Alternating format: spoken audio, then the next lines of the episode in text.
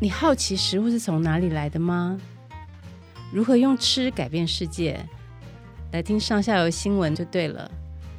从泥土到海洋，都是我们的调查现场。欢迎收听食农搜查线。大家好，我是上下游的记者佳珊。大家都应该听过老鹰红豆哦，可能还吃过老鹰红豆的铜锣烧。你知道老鹰红豆的由来吗？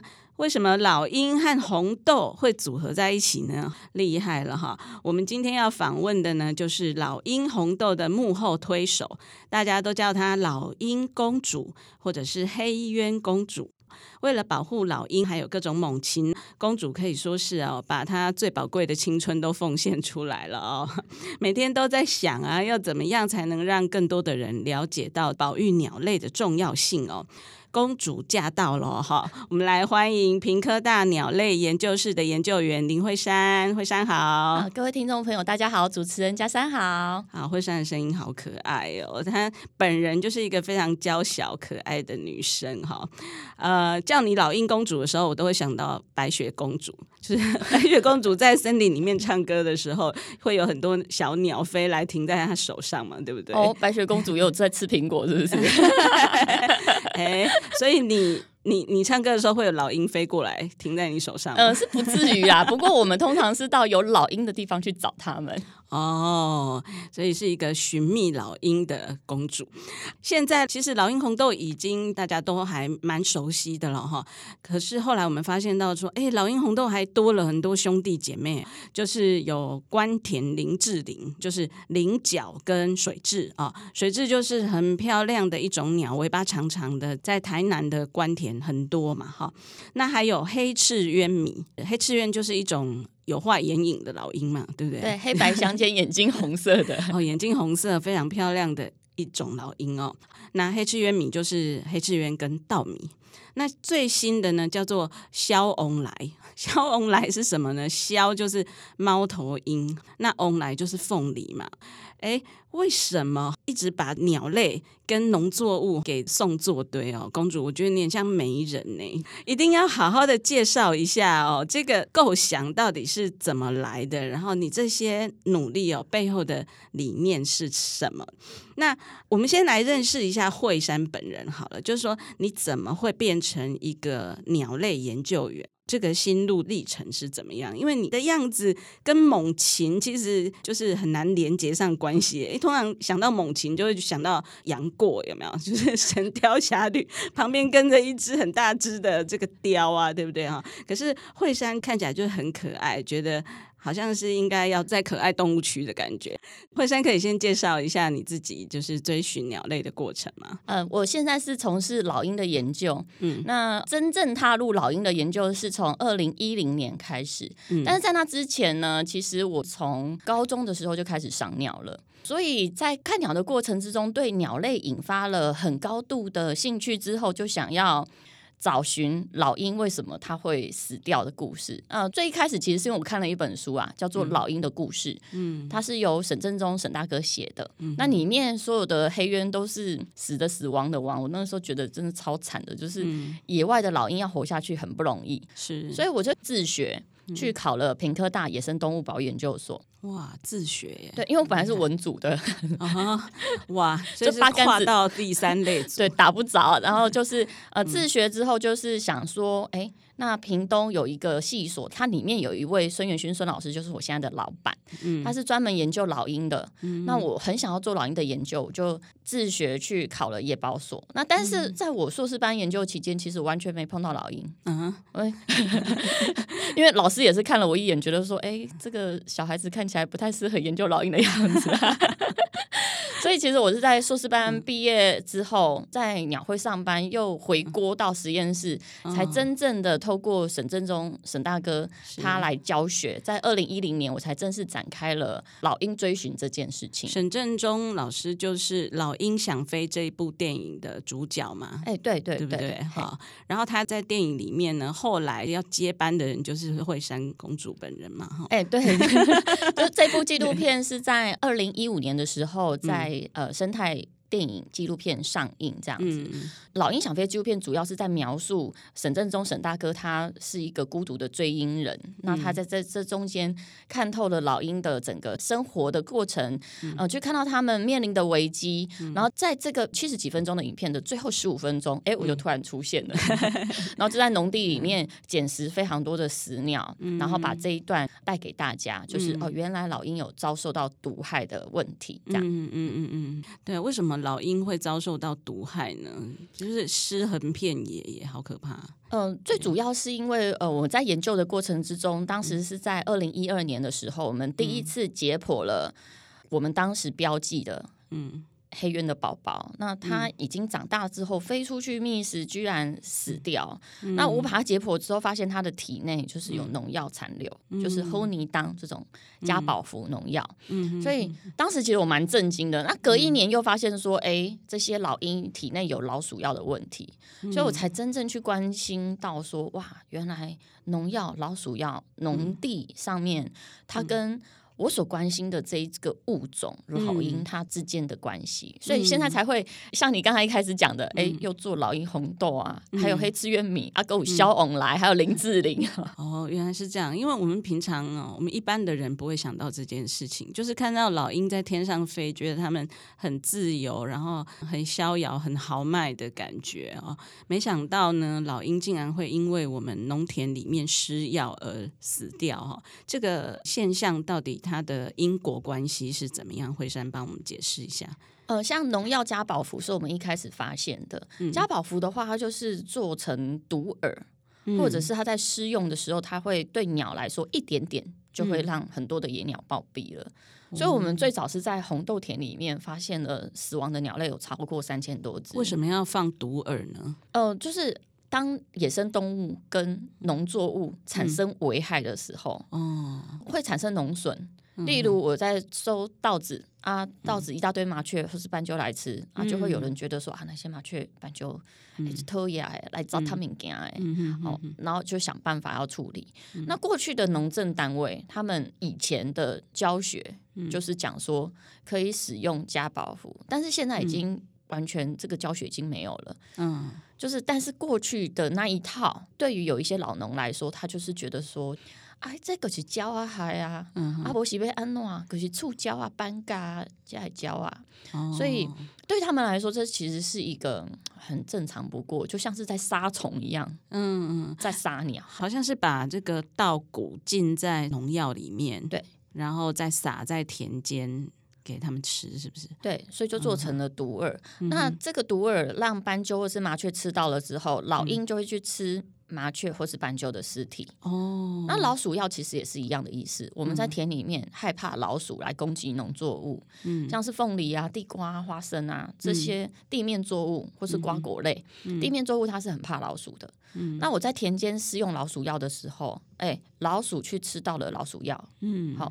然后老鹰再去吃到老鼠，老鹰就会跟着死掉。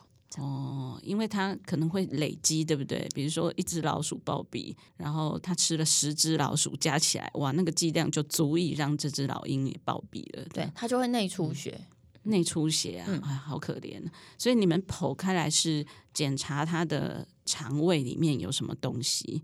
哦，病理解剖的话是会先检视它的外观是不是正常 OK，然后再来呢，就是会送它的肝脏去做定量化的检验，去看里面农药的成分跟老鼠药的含量。哇，所以当你看到自己曾经就是标志过的这一只黑鸢宝宝，然后长大了，希望它飞出去可以自由自在的翱翔，结果回来竟然是一具尸体，一定很难过哈。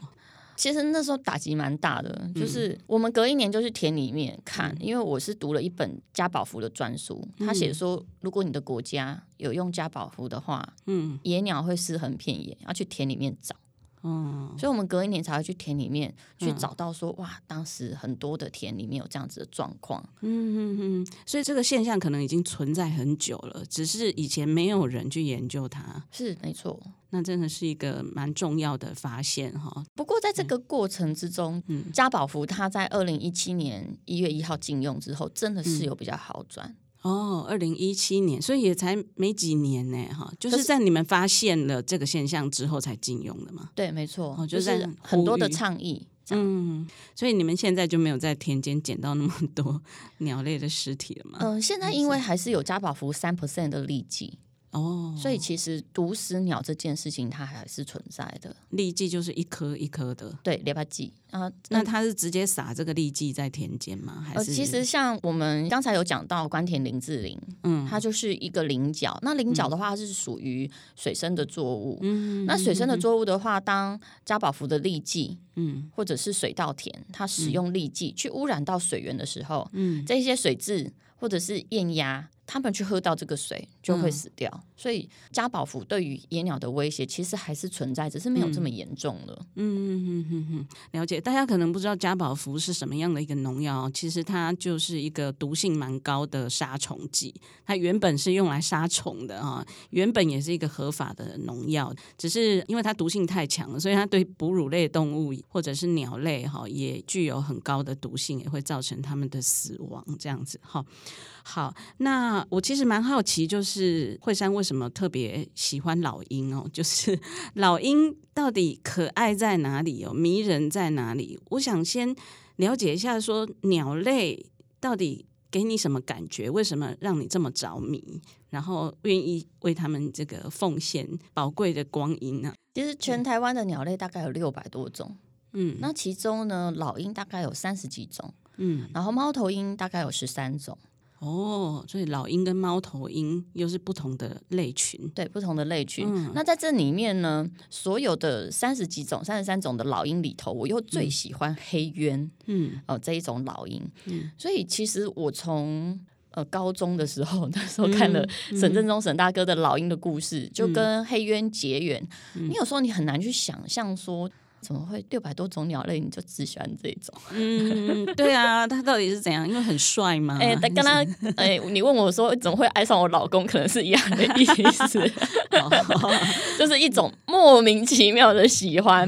啊，当然啦，老鹰它有它很迷人的地方，嗯、例如它飞起来的时候，它展翅，嗯，呃，很威武哦，然后看起来又有点孤独，嗯、也有点在天空上面翱翔的时候的霸气。它的确有它一些迷人的地方，嗯嗯。不过我真的在做老鹰的研究的时候，我发现黑鸢它是一种群聚性。有食腐性的，就是它很会吃腐肉，嗯，所以我们刚才讲到很多毒死鸟啊，或是毒死的老鼠都被它捡去吃了。嗯，我在这个研究的过程之中，我对它了解越深，越发现说它跟我想象中的老鹰其实不太一样。嗯，我们想象中的老鹰就是。孤独，嗯，霸气，然后好像不太与人交朋友，对啊，嗯、啊，但是黑鸢这一种，它刚好是群居性的，嗯，然后它在台湾数量非常稀少，但是其实遇到它的时候，嗯、像台湾最容易看到的地方，其实是在基隆港，嗯，嗯，你可以看到十几二十只的老鹰、黑鸢一起在玩，哦，一起在玩，一起在玩，嗯、所以其实我研究这个老鹰，它是很调皮的，嗯嗯嗯，那很鬼灵精怪的，嗯，然后又成群。嗯，然后如果它一大群的时候，嗯，就是你会感觉到它跟人是非常接近的，嗯，所以我真的去投入在这个研究过程之中，其实是还蛮享受的。真的耶，这样听你讲，我也觉得哈，老鹰好像。跟我们的刻板印象是差很多哦，然后很可爱的一种鸟类耶，突然距离拉近了，平常只能遥遥的这个仰望着他们哦，觉得他们跟我很遥远哦。听你这样一讲，就觉得哎，好像蛮亲近的一个朋友哈啊。那我们继续回到研究鸟类的过程好了，是不是有什么样的经验或什么样的场景哦，让你觉得印象特别的深刻？我在做这个黑渊的研究，嗯、其实我们串接了非常多不同的农产品进来。嗯、像一开始是因为发现了很多农地的死鸟事件，或者是毒老鼠的事件，嗯、所以我们做了红豆田的农法的改善，嗯、呃，包括机械种豆、产销履历、不毒鸟。不使用老鼠药这些的串接，嗯、那后来在推广菱角，嗯、又希望说，呃，能够把这个已经守护生态非常丰富的绿色保育标章的农法能够带动。嗯，让我最感动的其实是在我们在菱角田里头，嗯，在官田嘛，对，在官田。那我们做了一支品牌叫做官田林志玲，嗯，啊，林志玲就是菱角加水治鸟嘛，嗯，农民他在种菱角跟水稻它其实是轮作的，嗯哼，那呃也会种，它也会种四角林。那种四角林之后，有一段时间是会放干水的。嗯，在这个田间的操作之中，其实我发现他对于湿地的经营是非常非常用心的。就是，嗯，你本来想说他只是在耕种，你说这位农民是不是？对，这位农民，哦、呃，像林炳火大哥是我们林志玲的农友。嗯嗯嗯，他在种植菱角的时候，我发现说，哎，不是只有在。耕种作物，他希望有产出，不是这样子。嗯嗯、他其实是在做湿地的经营。嗯，然后可以产出的菱角来做贩售，嗯、所以跟我们想法其实是完全不同的。嗯，我们想象中的就是啊，农民他就是专司经营啊，生产出高产量、高品质的菱角。嗯。对他来说，他最大的工作居然是在保护那一些保育类的鸟类。他为什么会有这种想法啊？在创造湿地，就是你觉得天哪，真是太荒唐了吧？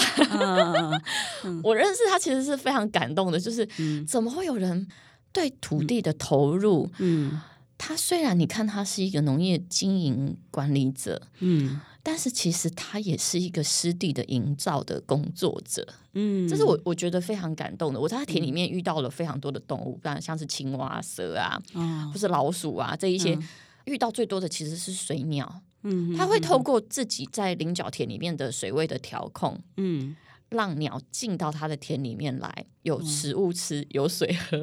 哦，它是以鸟的生活为前提，在调整这个水位的。对，所以对我来说，就是我、嗯、我其实真的是蛮感动的，就是原来我们在透过吃这件事情是可以做保育的。嗯，我们。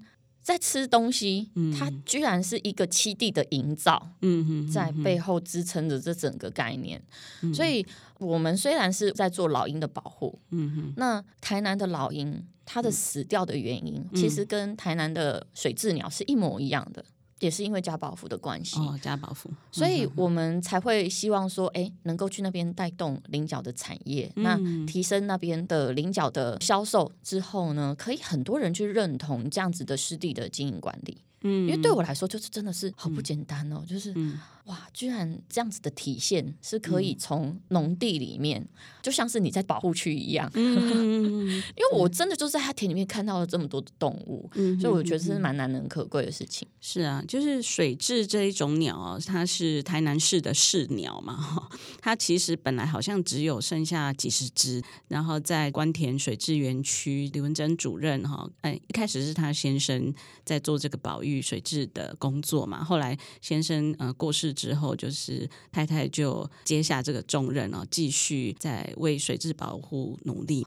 呃，在这个过程之中，菱角田就是一个很重要的栖地，对不对？因为水质就是会把蛋。产在菱角的叶子上嘛，啊，我看过很多照片哦，就是他们好像一次都生四颗，常常都是生四颗，然后是金色的，非常漂亮。然后就产在那个叶子上面，我都觉得好危险的，怎么会滚到水里啊？对啊，然后水雉的脚就是细细的，然后那个指头很长，然后就很像诶菱坡仙子嘛，哈，它的别名叫菱坡仙子，然后在菱角田上面这样子慢慢的、很优雅的走路啊，然后。我之前会关心到菱角田，是因为那个农地光电的事情啦。就是在菱角田呢，呃，有一部分的地主他们希望说去租给光电业者，就不要菱角田了哈。那那个时候主任就跟我们说，哎，菱角田有危险哦，水质有危险，所以我们就过去报道了。没想到后来竟然就。哇，打出了关田林志玲这个品牌哦，我觉得你真的好厉害哦，怎么想得出来哦？因为水蛭脚长长的，也真的蛮像林志玲的哈、哦，所以用吃菱角这个方式来保育水蛭，哇，对消费者来说真的是。一 game 几狗呢？哈，哎，对我来说，一个农产品的品牌，嗯、像老鹰红豆，它其实算是蛮好记忆的，嗯，因为老鹰红豆，哎，不太难，嗯，啊，关田水雉菱角就有点困难，嗯、对啊，念都念不顺，对啊，大家也不知道水雉是什么。啊，但是如果是关田林志玲的话，嗯，就是，哎，你再怎么样，你就会觉得很顺口。对啊，好厉害哦！那我们现在在高速那边做的是肖翁来，嗯，肖翁来也好厉害哦。肖翁来它就是哎、欸，又又像是在削皮哦，又又像是疯狂，对啊，那削又是猫头鹰的意思，对啊，所以对我们来说就是呃，我希望农产品做保育这件事情，嗯嗯、它可以拉近人。在他心中，哎，对于保育这件事情的距离，嗯嗯嗯，会上，我们可不可以聊一下哦？就是老鹰红豆跟关田林志玲都有在全联上架嘛？我觉得这是一个非常重要的里程碑哦。就是怎么样让强调保育观念的农产品哦，它能够进到一般主流的通路哦，甚至可能是强调便宜为大方向的一个通路哦。这个努力的过程其实好像是还蛮坎坷的，对不对？可不可以讲一下这一段呢？嗯，像老鹰红豆的话，其实算是全联福利中心主动联络我们研究室说，哦，当时在推动老鹰想飞的纪录片，嗯，那在影片的最后就是红豆田毒鸟的问题，嗯，当时算是蛮严重的。我们研究室的调查大概有一百多个地方，嗯，有这样子的 GPS 位置是有死鸟大量死鸟的状况发生，嗯，所以其实是他们的董事长。在看了商业周刊的报道之后，主动联络我们实验室，希望能够来帮忙，让这个农友做改变，嗯，然后让他可以上架到通路上，嗯，所以我们就陪伴农友来做产销履历。嗯，透过一个第三方认证的方式，嗯，让大家可以去了解到说，这一个红豆它现在正在改变中了。嗯，那我们一开始联络的是清源哥，后来他还带了一百多位农民，嗯，像是万丹的农友、南州的农友、嗯、东港的农友、呃，屏东、高雄地区的农友一起来做老鹰红豆这个品牌。所以老鹰红豆的品牌其实在这个推广上面，因为董事长交代，嗯，所以算是非常顺利，就是一个企业社会责任的。展现了。是没错，那它出了非常多不同的，呃，像是普通的红豆是一定有，嗯、但是它出了非常多的甜点，嗯、像是铜锣烧啦、大福啦、面包啊这一些，嗯、它是让一般人可以很贴近，嗯，可以去消费的。是，那其实像关田菱角的话，它就真的是很难，嗯，因为你就闭上眼睛去想说，你上次吃菱角是什么时候？哎，我就是有点遥远，没错，因为菱角有壳，你想到要剥壳就累，然后又刺刺的，嗯。啊，然后要煮它要煮很久，可能要煮个三十分钟它才会硬，对，所以怎么推啊，就觉得很麻烦啊，考倒你了哈。所以其实我们一开始在跟全联福利中心联络的时候，算是真的是蛮困难的。哦，这次就是你们主动找全联了。哦，其实也算是在林务局的串接之下，嗯哼，全联也有兴趣来做推动，嗯，所以我们就找了水资源区的文珍主任，还有当地的农友，嗯、已经在做绿色保育标章的农友，一起来做做看这个关田林志颖的品牌。嗯，那一开始在做的时候，其实真的是蛮困难的，因为就是想不知道说菱角到底可以变什么花样。嗯。不过我觉得，就是因为我们现在是有了老鹰红豆的基础，嗯，所以你就会比较知道说，哇，它可能变成很多很方便吃的东西，嗯。是他的一条最好的选择的路，对，因为对一般人来说就是两头尖尖的，很困难。啊、但是如果你现在是你买回去就可以加热，嗯，哦，你可以吃咖喱，菱角咖喱，你可以吃菱角排骨酥汤，或者是你可以吃菱角佛跳墙，嗯，你就会觉得吃在吃这个东西做保育的时候，嗯，它不会花你很大的力气，或者是你要认真跟这个作物相处。那当然，菱角的原型它我们还是有贩售，因为。对我来说，菱角的原型，它是整个食农教育非常重要的过程。嗯嗯嗯嗯，它长的样子，对，你总要认识它长什么样子吧？哈，是，所以在这一个过程之中，我觉得菱角的原型它是不能放的。嗯，但是呢，呃，这一些真正的加工品，它是最能够推动跟一般消费者之间的距离的。的确，所以就等于说跟全联合作，然后找了加工厂来把它。做成这个方便的，只要加热就好了，不用再煮的食品，对不对？说真的，那个菱角酥汤蛮好喝的，我有特别去买了两次。哦，真的、哦？对啊，而且我觉得味道很搭，就是菱角它本身煮汤就是一个很好的食材，就是很香甜。只是要煮比较久而已，煮久了它就会比较松软一点嘛，哈。那今天我们既然省略了煮的这个动作的话，其实就轻松很多了，就觉得哇，超好喝的，就对一般消费者来说也会很方便。对啊，然后在买的时候就觉得啊，我买了这个，我就保护了那个菱角田，保护了那个漂亮的水雉鸟，这样子。那个满足感就起来了，而且是真心可以哦 哈，因为我已经到产地去看过了，很多鸟在飞，真的，那个水雉已经越来越多。我有时候看到你们 po 在脸书上照片，我就想说，哇塞，好热闹啊！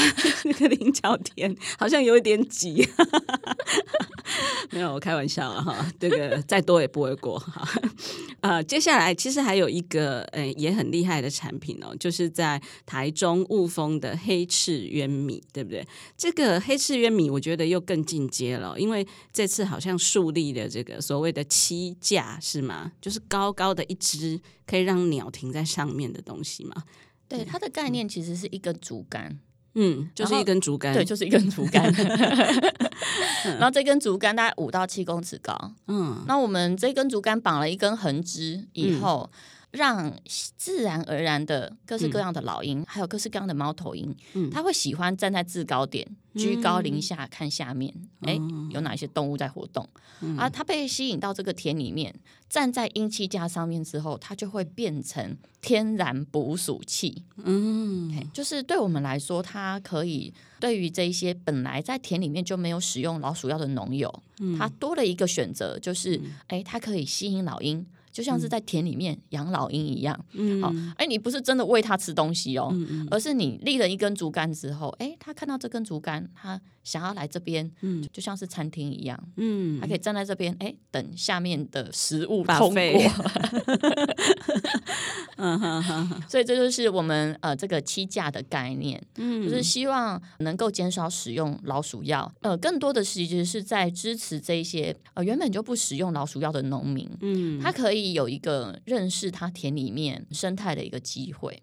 哦，嗯，像我们在雾峰，呃，这边是跟产销班合作，嗯嗯，呃，那雾峰农会非常大力的支持，嗯，那农会的力量，他们做的除了米的销售之外，那最重要的就是农民间的田间管理有任何的问题，其实都是农会都帮非常多的忙，嗯哼，那整个产销班的经营，他们因为这个老鹰。跟鹰栖架 架设之后，他们在田里面看到这个生态的影片啊，这些老鹰真的来抓老鼠，从天还没亮就是开始工作，比他们还早来，然后一直到哦晚上七点多哦，都还可以看得到这些老鹰的身影啊，晚上还可能会有猫头鹰，所以对他们来说，他们本身就是一群自然农法的农民，像现在哦，整个台中雾峰这个黑刺渊米就是使用自然农法。现在已经进行到有机转型期了。嗯哼哼，他们现在的面积大概是六十公顷左右。哦，那挺大的哎。种的就是那个益泉香米嘛，益泉香米，大家有听过吗？就是那个芋头香的这个香米哦，就是乌峰农会这边的特产。然后这个漆架上面是有装摄影机，对不对？对，所以他就可以拍下这些老鹰在工作。这个吃播，对，来吃播，哎，好厉害！对，他们在吃播的这个画面哦，那那那个农民看到就会很开心。嗯、那所以是其实对我们来说，就是串接了、嗯、呃社区农民，然后以及呃农会在这部分的努力，嗯，是可以透过这一些影像，嗯、让更多人知道说。哇，我们把田里面的生态顾好的时候，它自然而然会形成一个天然的循环。对，然后老鹰来帮忙抓老鼠，嗯、呃，降低了田间的鼠害，嗯、还有田埂被老鼠穿破洞的几率。哦，所以就比较好做水位管理。老鼠对稻田的危害不是直接吃稻子，对是钻田埂。对，哦，把田埂给钻一个洞一个洞，就会，就会漏水，漏水啊！一漏水，杂草就出来了。哦，因为因为稻种稻一定要水田嘛，对不对？水都漏光了，怎么可以？嗯、老鼠还蛮调皮的哈，好吧，就让老鹰来给他们制衡一下。好的，那我们来讲一下最新的这个鸮翁来，好不好？鸮翁来哦，我觉得也是厉害了哈。我一直觉得猫头鹰好像很隐秘，就是都在树林里面，然后都每次看到它的照片都是藏在树叶里面，没想到它也会跑来栖架上面啊。其实我也非常压抑，真的吗？真的，我最早最早其实是在二零一六年、二零一七年的时候，嗯、呃，在林务局的补助下，我们研究室架了差不多一百多个猫头鹰的巢箱，嗯，在整个沿山公路附近的凤梨田。哦，巢箱是一个箱子吗？是一个箱子，猫头鹰住的小屋。哦哦，呵呵呵，那我架了这些箱子在凤梨田旁边的小树林。嗯，我当时的概念，我就是想说，我要保护老鹰。嗯，我希望田间减少使用老鼠药。嗯，那我就架一个猫头鹰的小屋在田的旁边。嗯，那他们来结婚生子生小孩之后，他们都要吃很大量的老鼠。嗯，好，就可以达到这个效果。哦，呃，我挂了一百多个箱子之后，哎，其实来入住的箱子并不多。嗯嗯嗯，所以其实当时这个计划算是无疾而终了。嗯，因为我。他们来入住不多，哎、嗯，我三不五时问到农友，他就会问说：“哎、嗯，林小姐，哎，巢箱是来多啊呗啊？嗯嗯，猫头鹰到底来住了没有？嗯、所以我就觉得说，就是要让农民看得见这件事情，其实呃，入住率还有它使用率这件事情是很重要的。嗯嗯呃，所以我们呃，其实是在后来实验室在嗯、呃，像在雾峰推动呃这个气价以后，哎，我也觉得效果不错。嗯，所以。嗯，直到今年就是二零二一年，我们算是在屏东的高速，嗯、它是在沿山公路一带，所以它是靠山，嗯、山边的凤梨田，嗯、我们就是在田里面架这个鹰栖架，嗯哼，架了栖架之后，哎，发现猫头鹰来非常多，哎，像我们在雾峰这边架，它比较距离都市比较近，嗯、靠山没有这么近，嗯，它猫头鹰造访的几率没有那么高。哦，就来的比较多是黑翅鸢嘛？对，来的比较多的是黑翅鸢。嗯哼哼。那如果是在靠山边，就山边有树嘛，所以他们本来可能白天在树里面的猫头鹰呢，晚上就飞出来到栖架上面了嘛。对 就在凤梨田里面吃老鼠。嗯哼哼哼哼。所以，哎、欸，其实算是哦、呃，因为有这个机会，我们去。盐山公路附近，哎，透过寿险业者，呃，嗯、这次是远雄人寿，他来支持我们在田里面做研究。嗯、我就想说，那我们把过去这一些我们曾经做过的事情串接起来。嗯，我们做过猫头鹰的巢箱，嗯，我们做过老鹰的栖架，嗯，我们把它通通都串接起来以后，嗯、让大家知道说，哎，猫头鹰跟田间的凤梨，嗯，它可以怎么样？透过猛禽生物防治，嗯嗯，猫头鹰很会吃老鼠这件事情，嗯，来帮助原本就不使用老鼠药的凤梨农，嗯嗯嗯，还真的没有把猫头鹰跟凤梨这个东西连接在一起过，哦。太厉害了！所以这个呃凤梨本来也是呃会被老鼠吃嘛，对不对？我看那个凤梨被老鼠咬的一个洞一个洞的，或者是它在呃开花的时候啊，那个花芽可能也会被老鼠破坏。所以透过这个猫头鹰的监视哦，两个眼睛这样子看着，哎，他们真的很厉害，晚上可以看得到老鼠在跑哦，还可以呢。对啊，所以又透过你们这个录影，又可以录到说，哎，他们晚上真的有在那边吃老鼠哦。我有看到那个短片，就是叼着一只老鼠，然后晃来 晃去。摇头晃脑的哦，好像很满意的样子，展示着他的猎物哈，真的太厉害了。所以这个肖翁来哈，他就是把这个翁来做成了凤梨酥，还有凤梨干嘛，对，啊，做成礼盒给大家来认购。那可能还有更新的发展，对不对？就是它未来可能还可以再做成别的东西，或者在各个通路上面贩售嘛。呃，希望是这样啦，因为对我们来说，消融来它是一个很新的概念。嗯，我们过去不曾把猫头鹰跟凤梨，嗯，哎、欸，串接在一起。所以我是希望说，如果这一些不使用老鼠药的农友，嗯，他们真的是很用心在管理田区。嗯，那像我们合作的是包含高树乡的善导书院，嗯，然后还有一位新住民是阿九凤梨，嗯嗯嗯，呃，那他是一个越南的。新著名的农夫，嗯，这样其实对我们来说，他们都是啊相对需要关怀的，嗯。那在这一个过程之中，其实凤梨，嗯、呃，现在不是一个很好做凤梨的时机，也有可能是一个很好做凤梨的时机。诶，怎么说？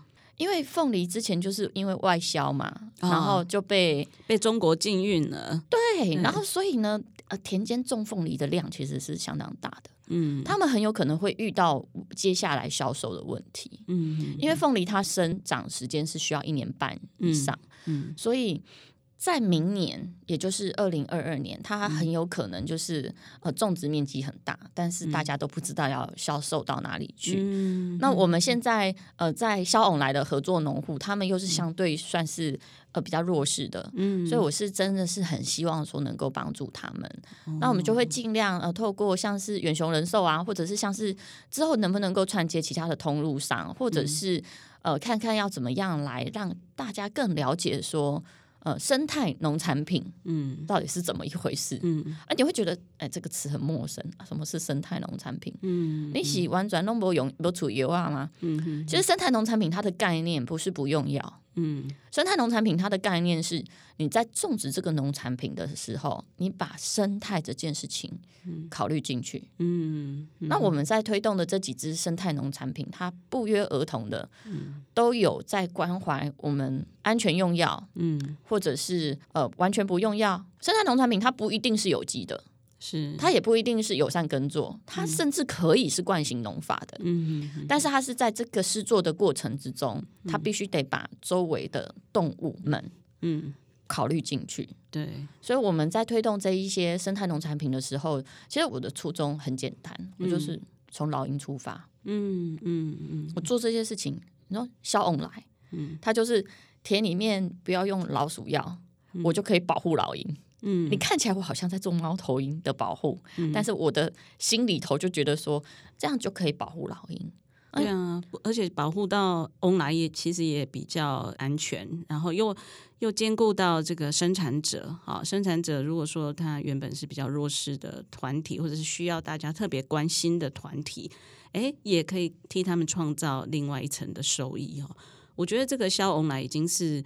呃，老鹰红豆三点零了，对啊，就是如果说黑赤渊米是二点零的话，我觉得萧鹌来是三点零。怎么说呢？就是老鹰红豆一开始是就是保育老鹰这个物种嘛，哈，到了黑赤渊米的时候呢，你等于是把原本的这个受害者，就是这个猛禽哦，变成了农田的保护者。这一招就很强了，整个那个大翻转这样子。那到了萧鹌来的时候，就是把人也考虑进来了哈，一些我们需要关怀的呃人，或者是特需要他大家特别支持的人呢哈，诶，我们也可以顾到他的营收哈。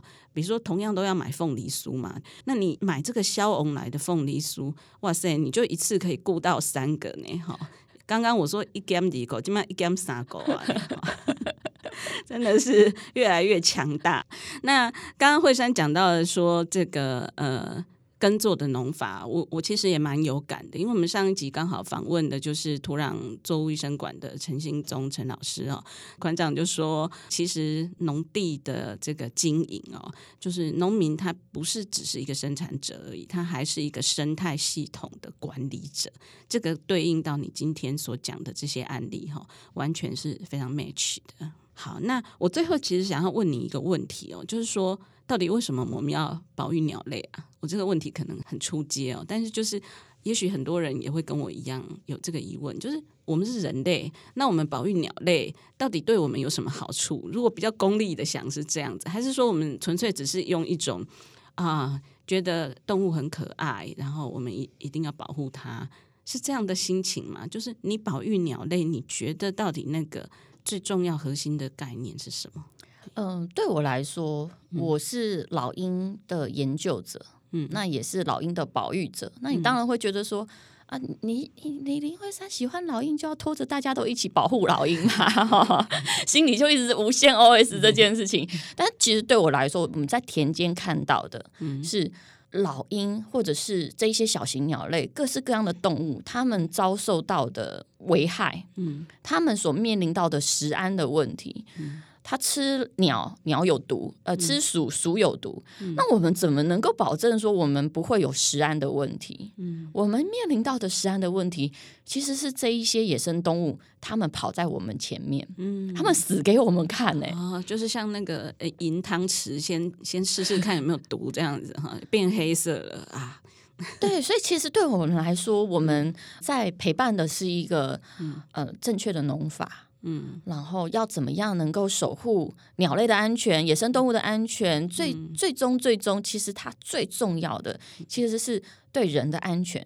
嗯，是你从一开始的时候，你就是初衷是在守护人的安全为出发点，嗯、所以无论是我们在讲呃老鹰红豆，或者是关田林志玲，或者是黑翅渊米，或者是萧翁来、嗯、这一些的生态农产品，嗯、它最终回归到的其实是。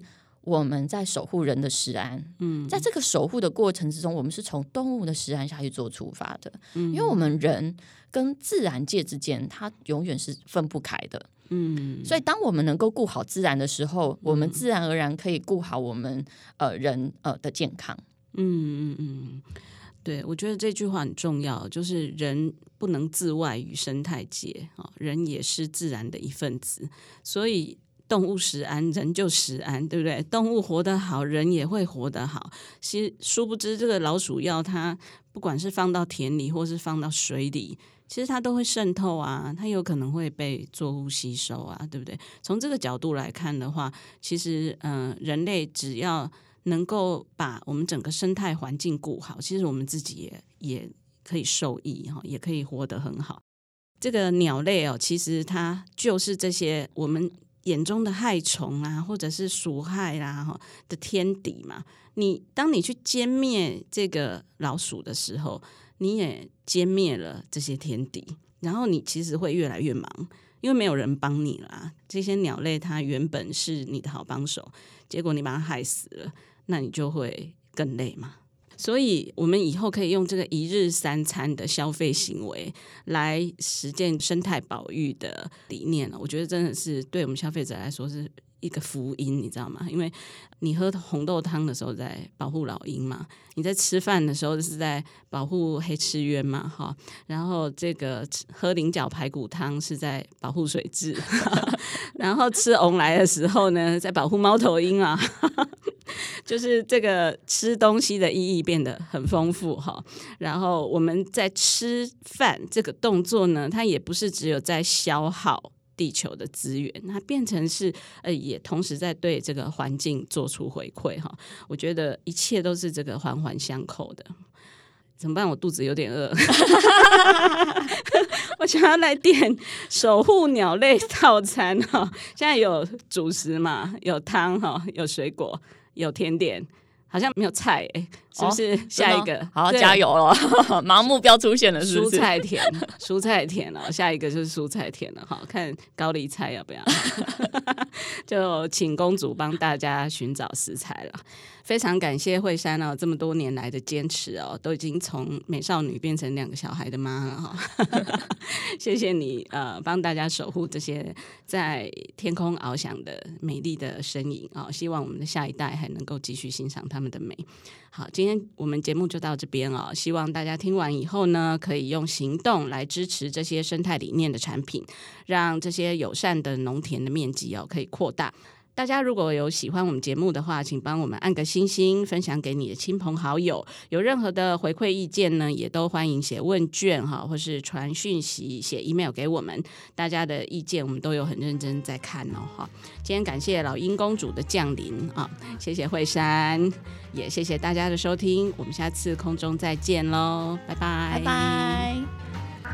以上内容是由上下游新闻团队制作，我们是一个线上媒体。特别针对农业、食物跟环境制作每日新闻与深度的调查报道，欢迎大家上网搜寻上下游新闻市集。